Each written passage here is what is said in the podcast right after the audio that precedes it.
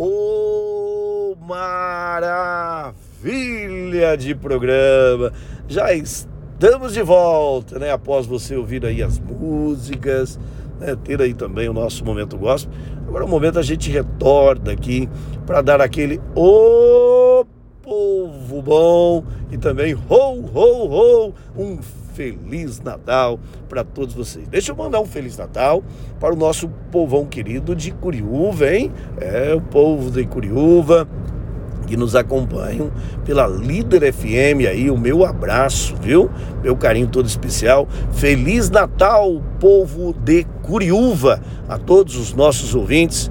Muito obrigado aí pela audiência, muito obrigado pelo carinho que vocês têm aí pelo Edmar Santos, viu?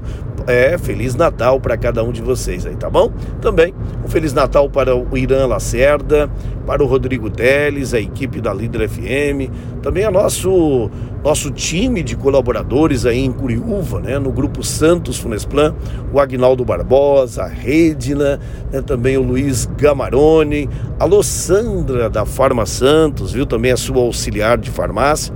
Feliz Natal para todos vocês, colaboradores aí do Grupo Santos. Também as nossas assistentes de velório, viu? O povo bom, né, que estão sempre aí trabalhando né, com a equipe do Grupo Santos Funesplan, tá bom? A todos vocês aí de Curiúva, um feliz Natal para todos vocês. Deixa eu mandar também um feliz Natal, claro, né, para os meus amigos de Santo Antônio do Paraíso, a né, minha querida amiga Raquel, toda a sua família, o Joel, um feliz Natal, viu, Raquel?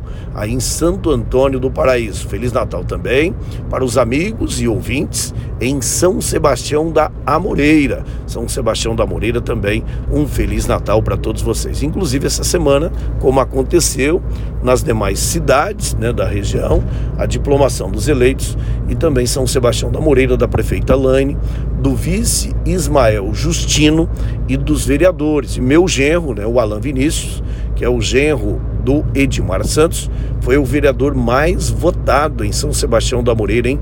O menino é bom de voto, hein?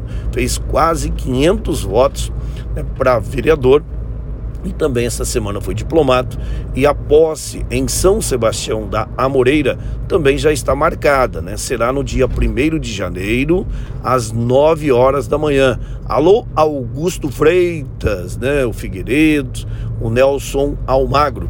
A posse, a primeira posse que está marcada na nossa região aí, o horário é São Sebastião da Amoreira. Será no dia 1 de janeiro, na Câmara Municipal, às 9 horas da manhã. A prefeita Laine, também o vice Justino, Ismael Justino, e todos os vereadores irão tomar posse às 9 horas da manhã do dia 1 de janeiro. Né? É, é um feriado, né? É um feriado, mas a posse tem que acontecer no dia 1 de janeiro, tá certo? Então, portanto, aí meu abraço a todo o povo né, de São Sebastião da Moreira. A posse em Santa Cecília do Pavão, na segunda-feira, à noite, vai ter a reunião com o prefeito Edmar, o vice-prefeito Paulo Vietes e também com os sete vereadores e as duas vereadoras para discutir, para analisar e também fazer aí, marcar né, o horário da posse, a posse que será realizada aí pelo presidente da Câmara, né, o Bruno Gavioli, que é o atual presidente da Câmara, e ele que faz aí né, a posse, né, porque ele foi reeleito, então ele, como sendo presidente, ele passa a dar posse a todos os eleitos e depois, na sequência, o Cláudio Couvre assume a presidência para fazer a eleição e a escolha né, do presidente da Câmara e da nova mesa diretora. Portanto, então, a segunda-feira à noite, nós vamos ter a reunião com o prefeito Edmar, com o vice-prefeito Paulo Vietes e também com os vereadores, né, os sete vereadores, portanto, aí, que foram eleitos, e mais as duas vereadoras em Santa Cecília do Pavão, para a gente já é, é, marcar e já informar aí também. E lembrar, viu, gente, que após esse ano não haverá, não terá presença né, de toda a população, não apenas em Santa Cecília, mas também a nível de Brasil, né? os próprios ministérios públicos, a gente sabe do aumento do Covid, então as posses serão é, de maneira é, restrita até mesmo aos eleitos e haverá transmissões aí pelas mídias sociais, pelas rádios aqui da região, né, Curiúva, é, Santa Cecília do Pavão, Açaí e outras emissoras também, que deverão transmitir a, a posse aí através do rádio ou pelas mídias sociais, né? Vamos ter que evitar aí as aglomerações, até porque o número de Covid tem aumentado, né? Em Santa Cecília, inclusive, nós já cancelamos né, a realização aí do Réveillon, também esse ano a chegada do Papai Noel, que juntava todas aquelas crianças, né, também nós fizemos a suspensão, até porque para preservar e ter um cuidado, né, tanto é, com as nossas crianças, como também com os familiares. A gente sabe o número crescente. E as posses né, das câmaras municipais também acontecerá de maneira é, com uma presença é, de pouca gente, né, presença aí da, da imprensa que irá fazer a cobertura e transmissão ao vivo, e ao mesmo tempo, né, Santa Cecília do Pavão ainda não está definido o horário da posse do dia 1 de janeiro. Na segunda-feira vamos ter a reunião e assim a definição com os sete vereadores eleitos, as duas vereadoras, também o prefeito e o vice-prefeito irá definir, portanto, nesta reunião de segunda-feira, tá bom? Dado o recado? Então, meu abraço, mas São Sebastião da Moreira já está marcado, né, o horário. Será às 9 horas da manhã na Câmara Municipal de São Sebastião da Moreira.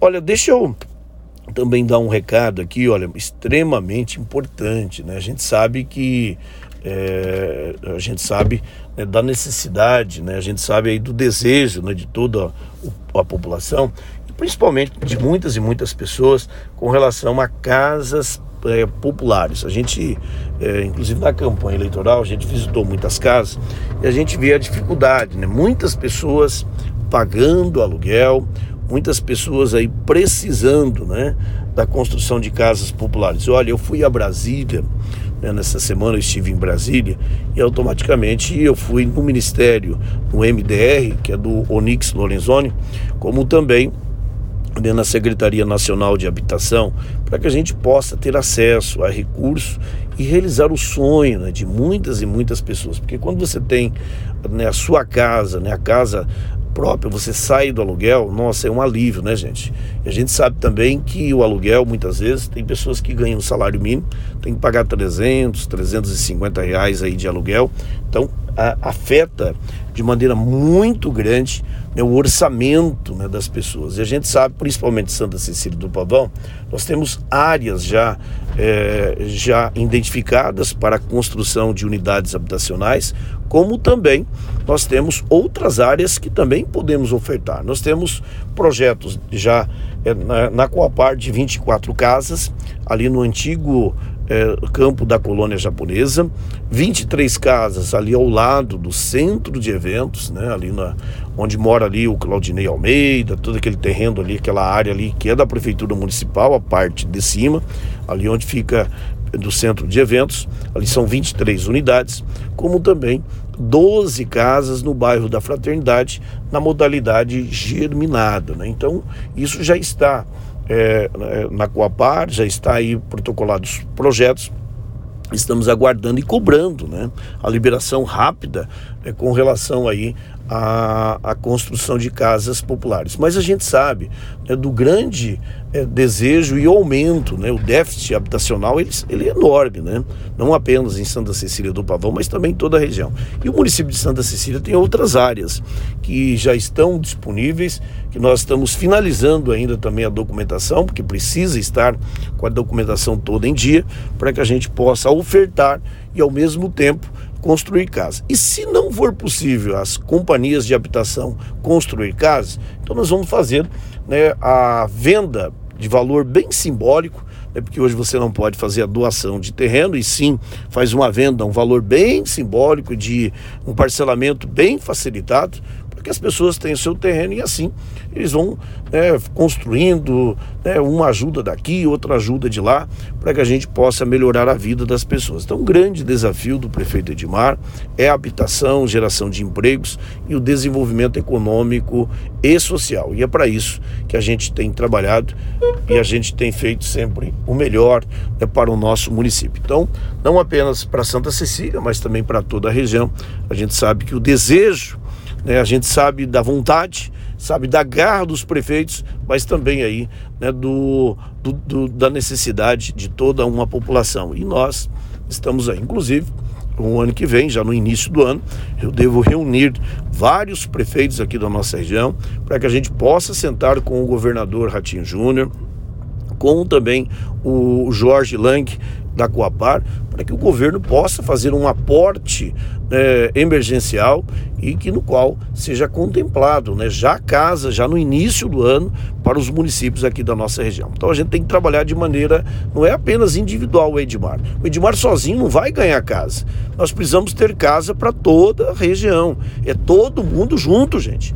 É todo mundo na mesma toada. É todo mundo a favor né, do seu município, mas também né, apoiando os projetos da região, tá bom? Vamos tocar música. Tá chegando uma linda música aqui no nosso programa e neste bloco eu quero ouvir uma música do Bruno e Marrone, né? Ô, dupla que canta bem, uma das duplas também que já passaram em Santa Cecília do Pavão, já esteve na Agrofest e agora nós vamos reviver e automaticamente mergulhar lá no ano de 2008 quando o, quando o Bruno Marrone veio em Santa Cecília do Pavão. E agora a gente ouve aqui. Então bota no ar, aperta o play. É Bruno e Marrone cantando aqui no programa Edmar Santos.